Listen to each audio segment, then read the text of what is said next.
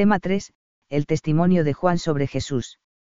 Los sinópticos comienzan su relato narrando la infancia de Jesús, Mateo y Lucas, o los comienzos de su vida pública, Marcos, y desvelan de manera progresiva la identidad de Jesús COM o Mesías, Hijo de Dios.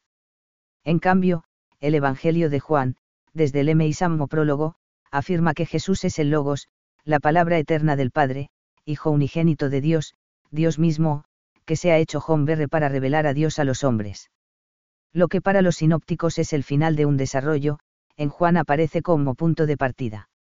Con razón el símbolo que representa a San Juan es el águila, muestra cómo el evangelista se ha remoenetado desde el comienzo hasta lo más alto, para hablarnos de Jesús, desde el punto de vista, de Dios. 1. La cuestión joánica. Desde el siglo II hasta el siglo XVIII no había dudas, Juan, uno de los doce apóstoles, había escrito sus propios recuerdos, que quedaron recogidos en el Evangelio que lleva su nombre. Es más, hasta ese momento la opinión más extendida consideraba el cuarto Evangelio más fiable que el de Marcos o Lucas, puesto que estos no habían sido testigos oculares de los acontecimientos que relataban. En cambio, el apóstol Juan, el hijo de Zebedeo, sí lo había sido. La idea universalmente aceptada entonces era que Juan conoció los sinópticos y quiso completarlos con material propio tras largos años de meditación. Sin embargo, los rasgos peculiares del Evangelio de Juan suscitaron ya en el siglo XIX algunas dudas sobre su autoría e historicidad. K.G. Bretschneider escribió en 1820 su obra Probabilia de Evangelii et Epistolarum Joannis Apostoli Indole et Origine, Leipzig, en la que sostiene que Juan no pudo ser el autor del Evangelio, pues el hijo de Cebedeo no pudo tener la cultura que refleja el autor de ese escrito, ni su autor fue testigo ocular de lo que narra. La obra de Bretschneider supuso el arranque de lo que se conoce como, cuestión joánica, que gira en tomo a la autenticidad del Evangelio de Juan y a su valor histórico y que sigue viva en numerosos sectores de la crítica exegética actual. En el presente tema, se abordará esta cuestión, mostrando las relaciones entre los sinópticos y Juan, el posible proceso de composición del cuarto Evangelio y el valor de testimonio que se le puede dar a este, con el fin de mostrar que el de Juan no se distingue esencialmente en su composición de los otros evangelios canónicos y que constituye un testimonio particular de las palabras y obras de Jesús de Nazaret. 2. Relación con los sinópticos, material común y material propio. 2. 1. Semejanzas entre el Evangelio de Juan y los sinópticos. Es cierto que una simple lectura del cuarto Evangelio pone en evidencia las diferencias de Juan con los sinópticos. Sin embargo, a veces se exagera y se afirma que estamos ante un Evangelio, completamente distinto. Por eso, conviene dejar claro que las diferencias son perceptibles precisamente por las semejanzas que presenta con los sinópticos. Juan comparte con estos la misma historia, la historia de Jesús de Nazaret, que se remonta a una predicación apostólica común. Si no fuera así no podríamos hablar de diferencias, sino de realidades heterogéneas difícilmente comparables. Como los otros tres evangelios, el relato de Juan narra la enseñanza y las obras 35 de Cristo, Jesús, ungido por el Espíritu en el bautismo, es el Mesías prometido que se manifiesta mediante sus obras y palabras, y revela su gloria en la pasión, muerte y resurrección. Específicamente, el comienzo y final de la historia narrada por Juan ofrece el mismo esquema que los otros evangelios. Comienza con la presentación de Juan Bautista y finaliza con la tumba vacía. Además, Jesús predica en Galilea y Jerusalén, atraviesa Samaria, y se hace seguir de doce discípulos a los que les hace continuadores de su misión. Enseña que Dios se hace presente en su persona y que la salvación es dada a quienes creen en Él. Encuentra oposición entre las autoridades del pueblo, que acaban entregándole a los romanos, después de haber celebrado la Pascua con sus discípulos con quienes cena la noche antes de morir. Es condenado a muerte por Pilatos, resucita al día siguiente del sábado y se aparece a sus discípulos. Estos son los puntos fundamentales comunes a Juan y a los sinópticos. Es evidente, pues, que todos los evangelios canónicos se refieren a la misma historia y que la narración coincide en su núcleo esencial. 2. 2. Diferencias entre los sinópticos y el cuarto evangelio. Sobre la base de una misma historia narrada, es cierto que, si se comparan los cuatro evangelios, fácilmente se perciben diferencias entre los sinópticos y el Evangelio de Juan. Estas diferencias son de diverso género y afectan tanto a la forma como al contenido. Señalemos las principales. 2.2.1. En relación a la estructura del relato. A. El marco cronológico. Juan se distingue de los sinópticos en lo que respecta a la duración del ministerio de Jesús y la fecha de la Pascua. De la lectura de los sinópticos parece que todo sucede en poco más de un año, predicación en Galilea, subida a Jerusalén y ministerio en la ciudad santa, en donde ocurren los sucesos de la Pascua. Juan, en cambio, habla de tres Pascuas, correspondientes a tres años distintos, en la primera, 2,13 a 23, Jesús se encuentra en Jerusalén, donde purifica el templo, la segunda, 6,4, ocurre poco después de la primera multiplicación de los panes, la tercera es la de la pasión y muerte, 11,55, 12,1, 13,1, etc. Así pues, la duración del ministerio público sería de dos años completos más los meses que transcurrieron desde el bautismo hasta la primera Pascua. En relación a la fecha de la Pascua, los sinópticos concuerdan entre sí en que los discípulos prepararon la última cena, el primer día de los ácimos, cuando sacrificaban el Cordero Pascual, M 14,12, cf. MT 26,17, Le 22,7. Es decir, Jesús celebró la última cena en las primeras horas del día 15 de Nisan, día de Pascua, el día comenzaba al caer el sol, y murió en las últimas horas de ese mismo día 15, antes de que comenzara el sábado. En cambio, según el Evangelio de Juan, Jesús cenó con sus discípulos y murió, la parascebe de la Pascua, 19,14, 19,31, CF 18,28, es decir, el 14 de Nisan, el día anterior a la Pascua. B. El marco geográfico. Los tres primeros evangelios solo narran una subida a la ciudad santa durante el ministerio público de Jesús, aquella en la que morirá durante la fiesta de la Pascua. Juan, en cambio, se fija sobre todo en la actividad de Jesús en Judea y en el templo de Jerusalén, a donde Jesús sube al menos tres veces con ocasión de las fiestas, 2,13, 7,10, 12,12. C. Desarrollo de la narración. Los sinópticos reúnen un conjunto de episodios y dichos de Jesús que pueden ser separados fácilmente unos de otros. Juan, en cambio, estructura su relato a partir de temas teológicos desarrollados en discursos diálogos que se entrelazan con algunos hechos narrados sobriamente. 2.2.2 En relación a los contenidos narrativos hay aspectos y episodios significativos en los sinópticos que no están en Juan y viceversa. A. Fuera de la pasión, en Juan se encuentran solo cinco relatos comunes a los sinópticos, todo lo demás es material propio. Los relatos comunes son, la expulsión de los mercaderes del templo, 2,1316, la multiplicación de los panes, 6,1 a 13, Jesús caminando sobre las aguas, 6,16 a 21, la unción de Betania, 12,1 a 8, y la entrada triunfal en Jerusalén, 12,12 a 15. Por otra parte, el cuarto Evangelio no narra directamente el bautismo de Jesús, ni relata la transfiguración, ni la institución de la Eucaristía, ni la agonía en Getsemaní. Tampoco hay referencias a posesiones diabólicas y exorcismos. En cambio, hay otros episodios, como el encuentro con Nicodemo o con la mujer samaritana, que son propios de Juan. B. De los 29 milagros que narran los sinópticos, Juan refiere solo dos, la multiplicación de los panes y Jesús caminando sobre las aguas, 6,1 a 13, 6,16 a 21, y habla de otros cinco milagros distintos, dos de ellos muy significativos, las bodas de Caná, 2,1 a 11, y la resurrección de Lázaro, 11,33 a 44. Los otros tres milagros propios son, la curación del hijo de un funcionario real, 4,46 a 54, la curación del paralítico de la piscina probática, 519, y la curación del ciego de nacimiento en Jerusalén, 9141. Pero el rasgo más sobresaliente es que presenta los milagros como, signos, pues le sirven de base a Juan para exponer realidades más profundas que las que se podían percibir a simple vista. C. En la historia de la pasión, muerte y resurrección de Jesucristo, el cuarto Evangelio coincide con los sinópticos, pero también estos acontecimientos se narran desde una perspectiva propia. En los anuncios que Jesús hace de su pasión, los sinópticos se fijan en la conveniencia de que el Hijo del Hombre padezca, MT 16,21 y par. En cambio, Juan subraya la conveniencia de que el Hijo del Hombre sea exaltado, 3,14, 8,28, 12,32. La pasión es la glorificación de Cristo.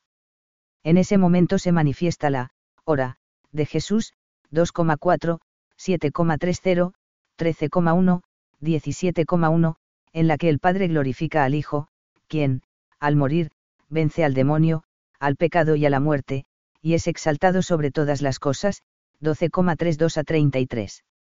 2.2.3. En relación a la enseñanza. A.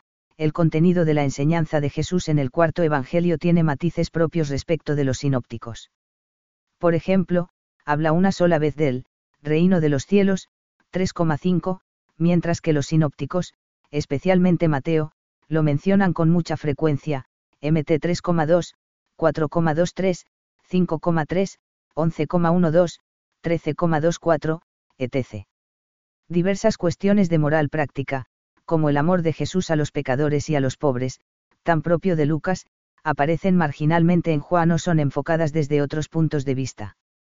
No trata temas frecuentes en los sinópticos como la cuestión del sábado, el legalismo farisaico, etc., en cambio, habla de la vida, la verdad, la luz, la gloria, temas que apenas aparecen con estos términos en los tres primeros evangelios. B. También hay diferencias en cuanto a la forma de enseñar que tiene Jesús. En los sinópticos Jesús se sirve de parábolas e imágenes tomadas de cosas corrientes y costumbres populares, expuestas en lenguaje sencillo y directo.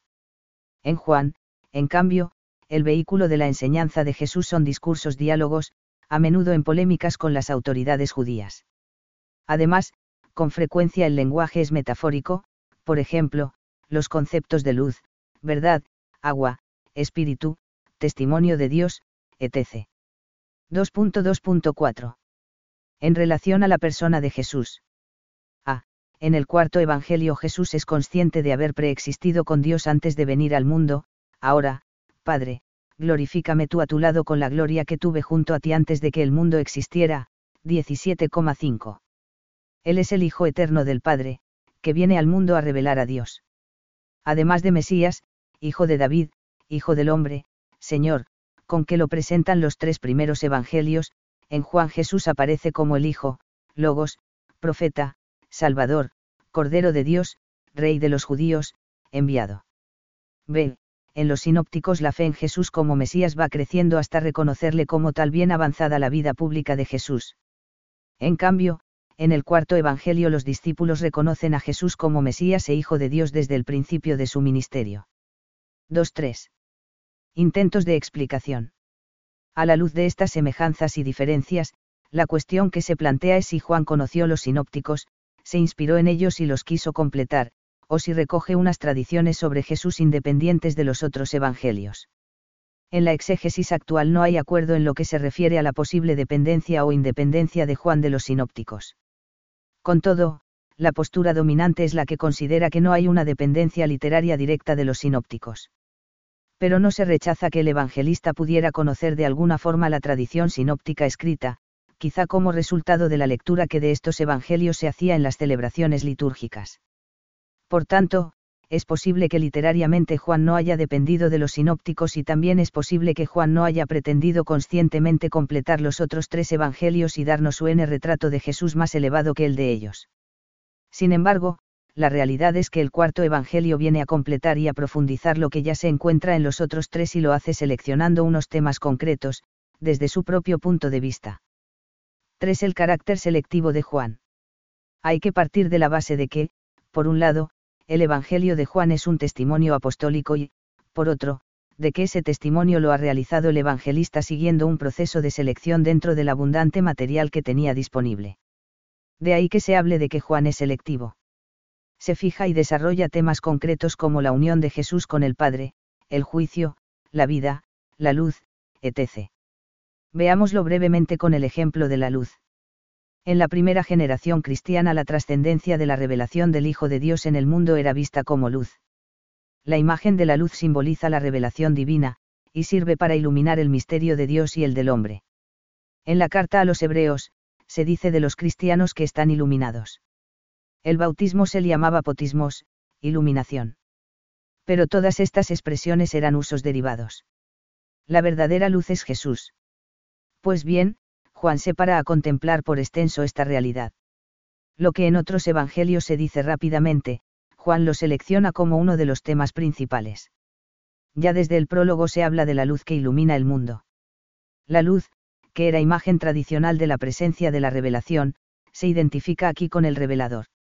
Jesús es la luz del mundo ante la que hay que tomar una decisión.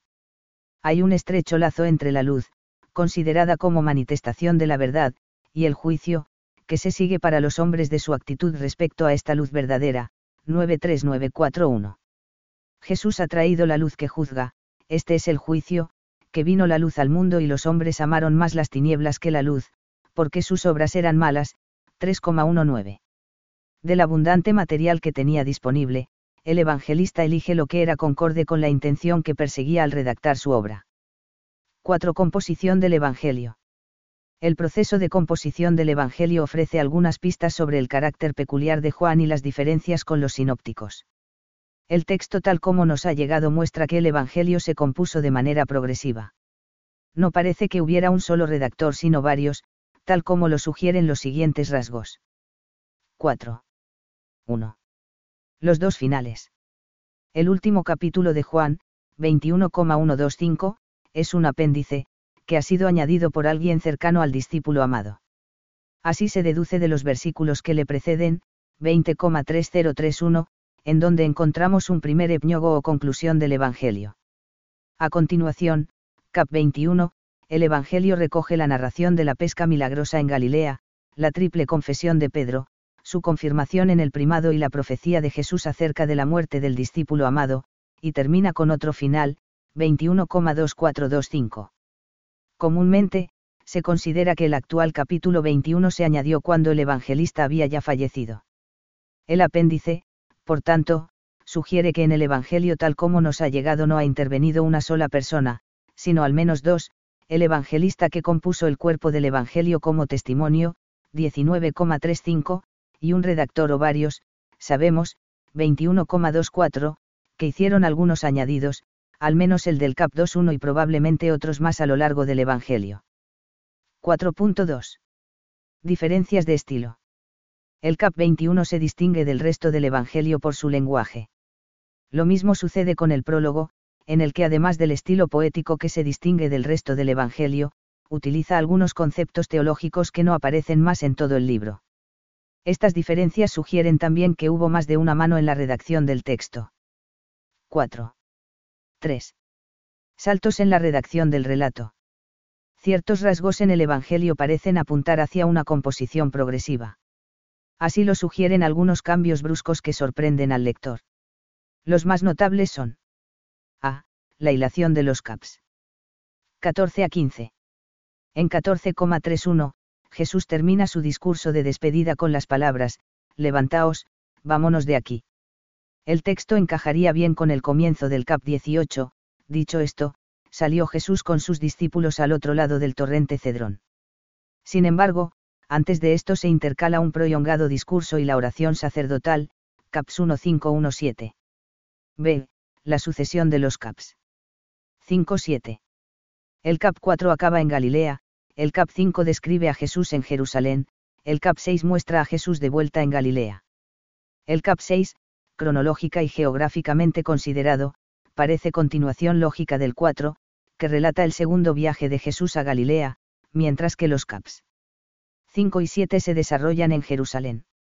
Parece difícil conciliario con un proceso de redacción lineal. C.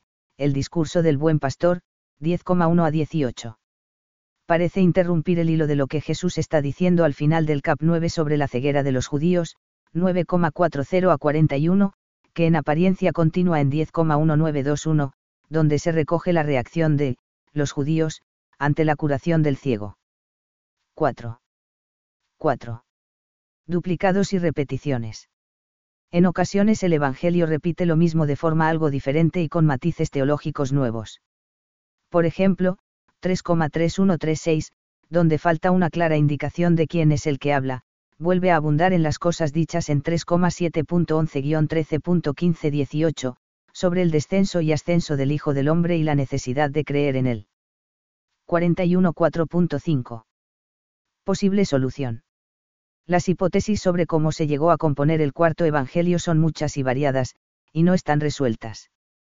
Con todo, una explicación posible, que parte del carácter de testimonio ocular que tiene el Evangelio y el desarrollo de una comunidad joánica, podría ser la siguiente. La obra recoge el testimonio del discípulo amado, a quien la tradición identifica con Juan Apóstol. El contenido del Evangelio respondería y se remontaría al testimonio de este discípulo. Lo que enseñó y predicó fue puesto por escrito en distintas etapas bajo la asistencia del Espíritu hasta llegar a la forma actual. En el proceso de compilación que se dio en el círculo de los seguidores del discípulo amado habría podido intervenir el presbítero, el redactor de las cartas 2 y 3 de Juan, como administrador de la tradición recibida del discípulo amado. En el desempeño de esa tarea el presbítero también habría podido tener un papel fundamental en la redacción definitiva del texto evangélico y de un Juan. Como es obvio, esta es una forma de explicar la compleja composición del Evangelio entre muchas otras posibilidades. En cualquier caso, por encima de cualquier intento concreto de explicación, permanece el hecho de que el cuarto Evangelio es un testimonio apostólico que, por una especial providencia de Dios, nos permite llegar a conocer verdaderamente lo que Jesús de Nazaret hizo y enseñó.